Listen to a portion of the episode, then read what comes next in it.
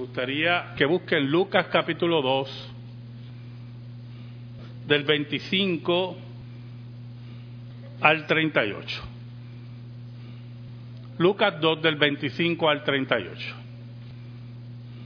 Dice así la palabra de Dios, en el nombre del Padre, del Hijo y del Espíritu Santo. Había en Jerusalén un hombre llamado Simeón. Este hombre justo y piadoso esperaba la consolación de Israel y el Espíritu Santo estaba sobre él. Y le había sido revelado por el Espíritu Santo que no vería la muerte antes que viera al ungido del Señor. Movido por el Espíritu vino al templo cuando los padres del niño Jesús lo trajeron al templo para hacer por él conforme al rito de la ley. Él lo tomó en sus brazos y bendijo a Dios diciendo, Ahora Señor, despides a tu siervo en paz conforme a tu palabra, porque han visto mis ojos tu salvación la cual has preparado en presencia de todos los pueblos, luz para revelación a los gentiles y gloria de tu pueblo Israel. José y su madre estaban maravillados de todo lo que decía de él. Los bendijo Simeón y dijo a su madre María, Este está puesto para caída y para levantamiento de muchos en Israel y para señal que será contradicha y una espada traspasará tu misma alma, para que sean revelados los pensamientos de muchos corazones. Estaba también allí Ana, profetisa, hija de Fanuel, de la tribu de Aser, de edad muy avanzada. Había vivido con su marido siete años desde su virginidad. Y era viuda hacía ochenta y cuatro años y no se apartaba del templo, sirviendo de noche y de día con ayunos y oraciones. Está presentándose en la misma hora, daba gracias a Dios y hablaba del niño a todos los que esperaban la redención en Jerusalén. Saben, hermanos, yo aprendí en mi vida que hay que darle importancia a las cosas pequeñas, a los eventos pequeños cuando despreciamos esos eventos, esas cosas, podemos cometer graves errores, gravísimos errores. La segunda parte del siglo XVIII, un niño, James Watt, se encontraba en la mesa de desayuno con sus padres. En un momento su madre trae la tetera caliente y la deposita sobre un plato de cerámica. En el momento que ella deposita la tetera caliente, por la trompa de la tetera está saliendo vapor. El niño toma un paño y tapa la trompeta o la trompa de la tetera y los padres se quedan observándolo. Hay un principio de física que los gases cuando se calientan se expanden. Y mientras él mantenía el paño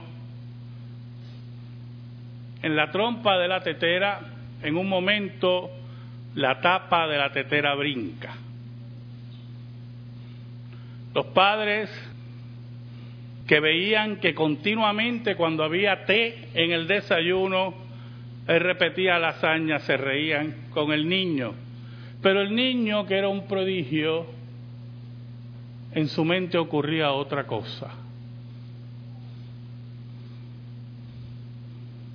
esa pequeña acción de James Watt lo llevó años después a inventar la máquina de vapor tan importante para la revolución industrial en Inglaterra del siglo XIX. Oramos. Señor bueno, tú que vives en luz inaccesible, venimos ante ti en el nombre de Cristo Jesús para darte gracias. Muchas gracias, Señor, porque nos permites en esta hora exponer tu palabra. Escóndenos bajo la sombra de la cruz y que tú, Señor, seas glorificado. Guíanos, Señor, en el nombre de Cristo Jesús. Amén y amén. Esa historia, esa pequeña anécdota, contrasta con otra no muy agradable y muy importante también en relación a la salud. Mi madre contrataba a una mujer cuando vivíamos en Santurce, una mujer humilde, de las áreas pobres de Santurce, en este caso el Sanguito. Y esa mujer limpiaba la casa y ayudaba a mi madre.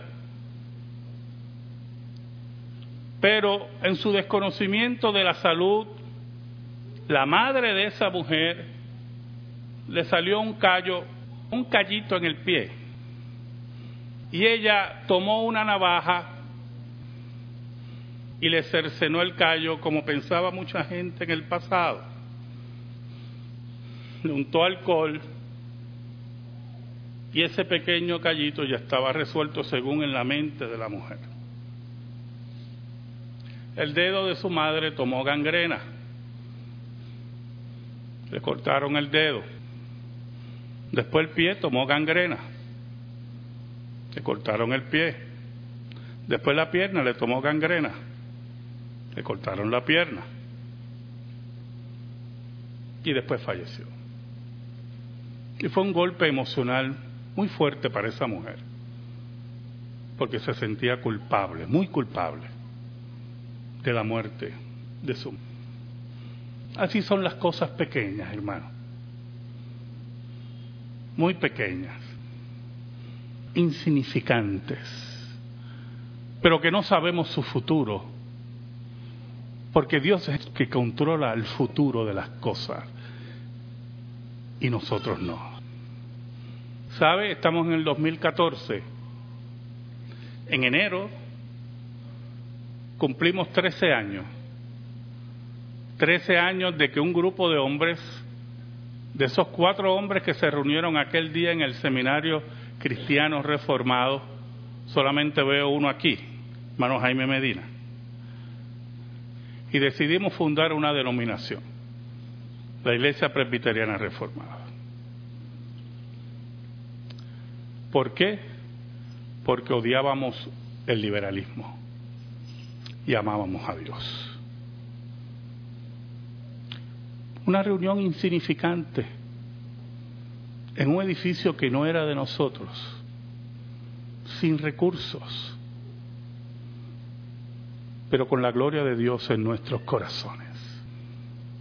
Dios tomó a un esclavo de medio de la esclavitud de Egipto, ese esclavo insignificante que interpretaba sueños, y llegó a la corte del faraón y lo convirtió en gobernador de Egipto.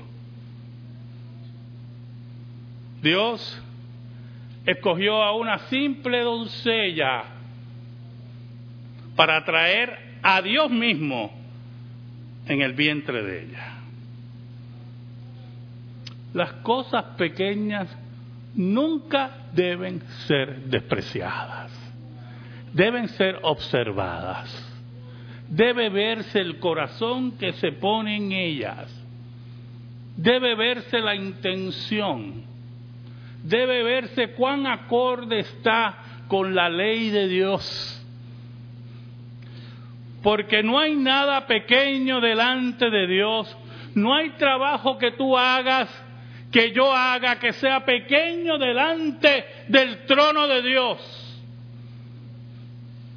de barrer una losa, de limpiar baños ante la predicación, de un grupo de hermanos en una isla del Caribe. No hay nada pequeño delante del Señor. Dios es el que controla todas las cosas. Un día, una pareja judía, pobre, se acercó al templo para cumplir la ley de Dios para presentar a su hijo, aquel que abre el vientre, como dice la ley de Dios, en un acto judío de presentación.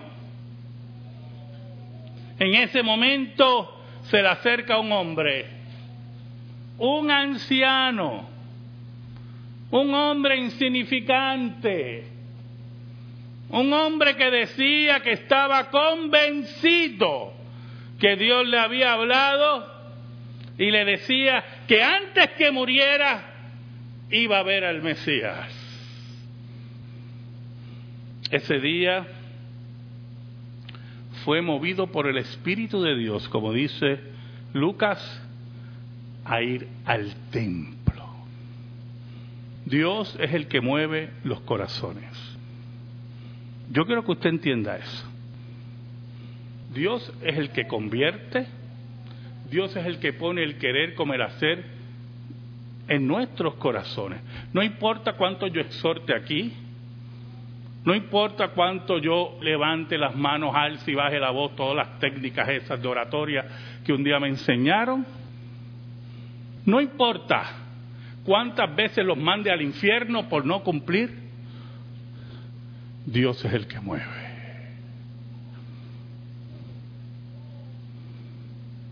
Ese día Dios movió a su siervo al templo.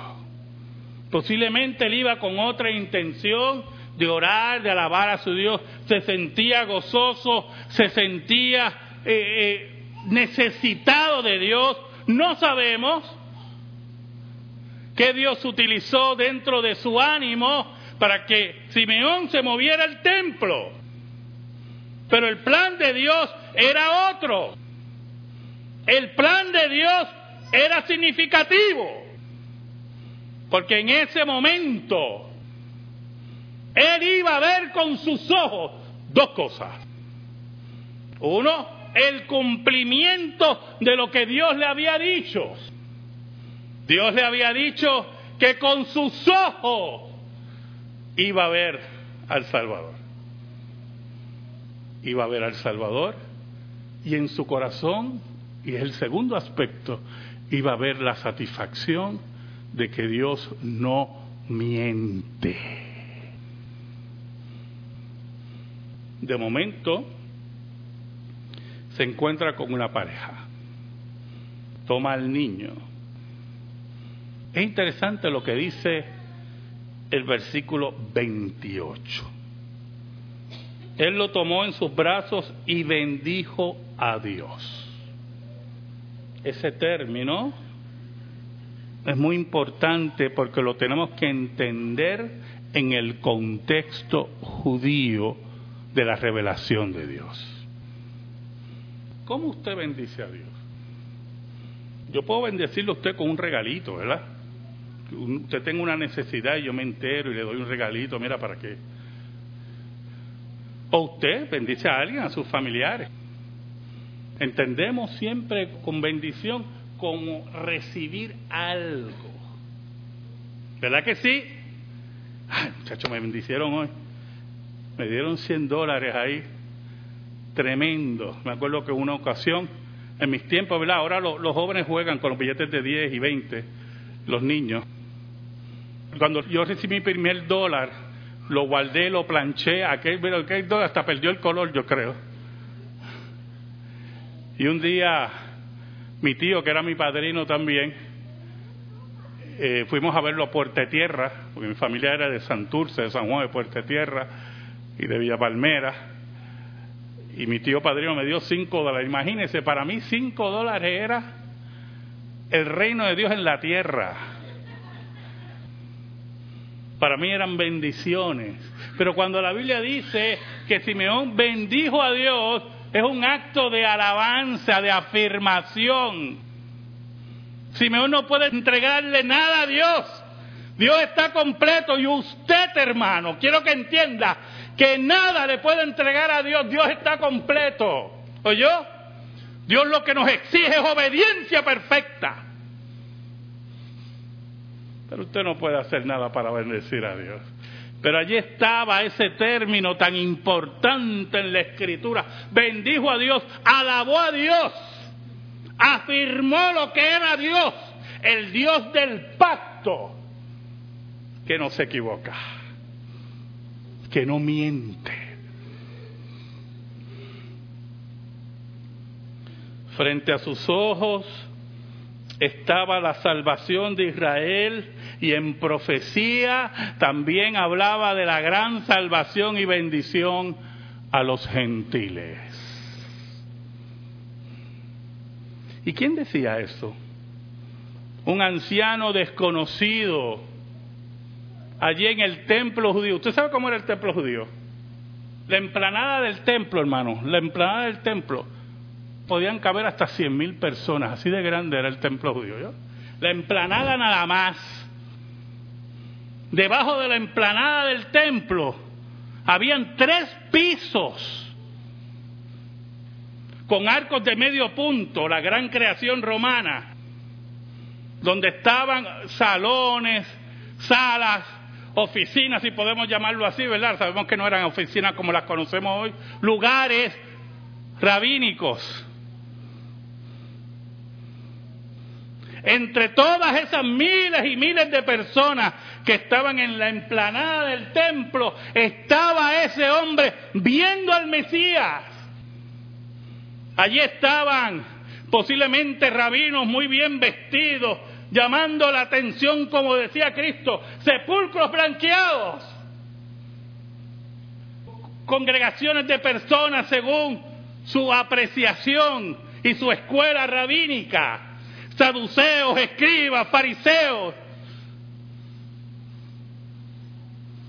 Y solamente un anciano en un lugar pequeño, insignificante, estaba viendo con sus ojos al Mesías. Tus padres estaban maravillados de lo que decía Simeón. Y no quiero entrar en alguna larga controversia aquí, pero es una pérdida de tiempo, ¿verdad? Pero a mí siempre me ha llamado la atención que sus padres se maravillen. Como si olvidaran de vez en cuando a quién tenían entre sus manos. Y no solamente él le habla a sus padres del niño maravilloso, sino también le habla a los padres. Y específicamente a María.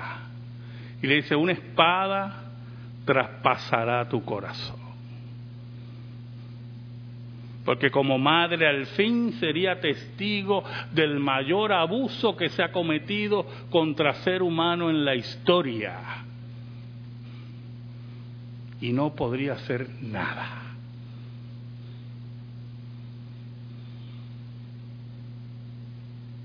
Pero también la escritura nos habla de otra mujer, de Ana. Si Simeón era anciano, Ana peinaba los 100 años.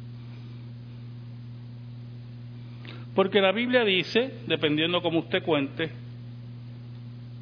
que era viuda hace 84 años, más los siete que fue casada, son 91 años.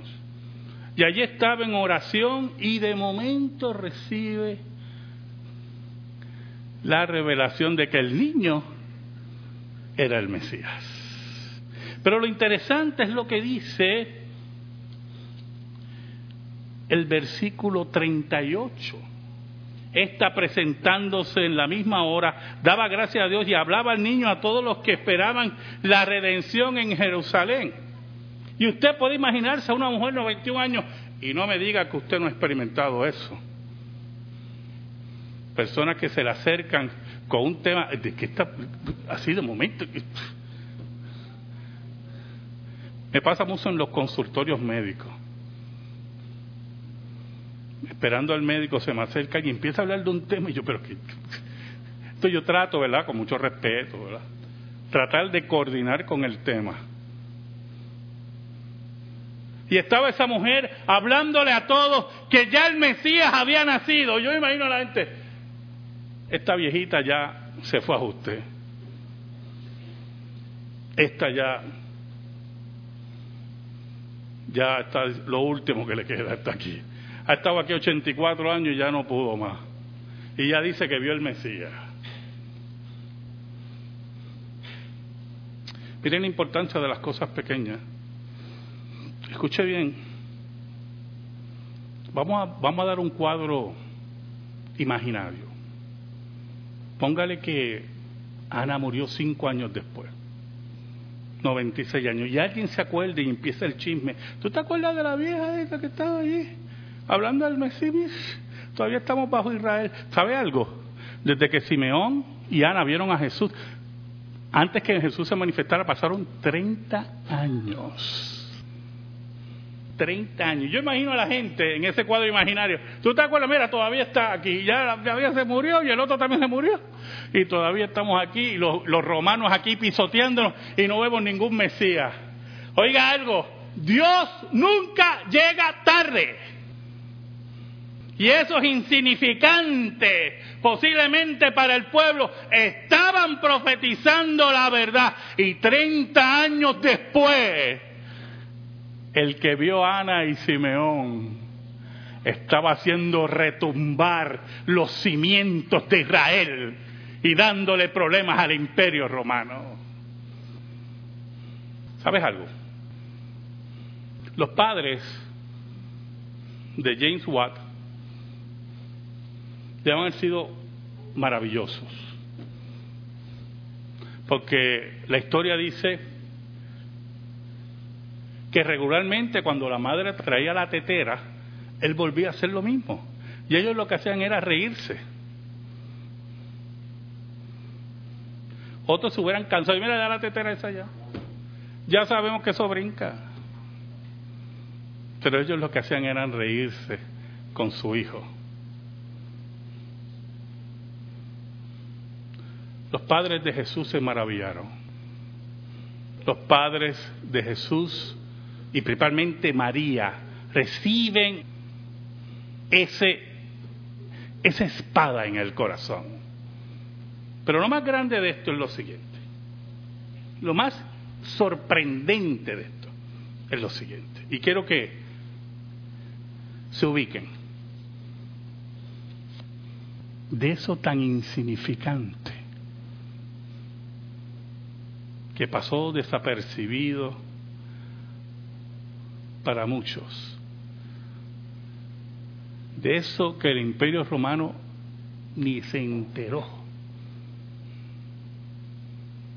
Hoy, usted y yo estamos aquí, dos mil años después. Hoy, hoy, domingo, literalmente millones de creyentes se reúnen por esa insignificancia. Porque cuando la insignificancia la controla Dios, no hay nadie que la pueda empequeñecer. Amén. Gracias te damos, Señor, por tu palabra eterna. Te pedimos, Señor, en el nombre de Cristo, que tu palabra sea atesorada en nuestro corazón. En el nombre de Jesús. Amén. Y amén. Estamos en silencio, hermanos.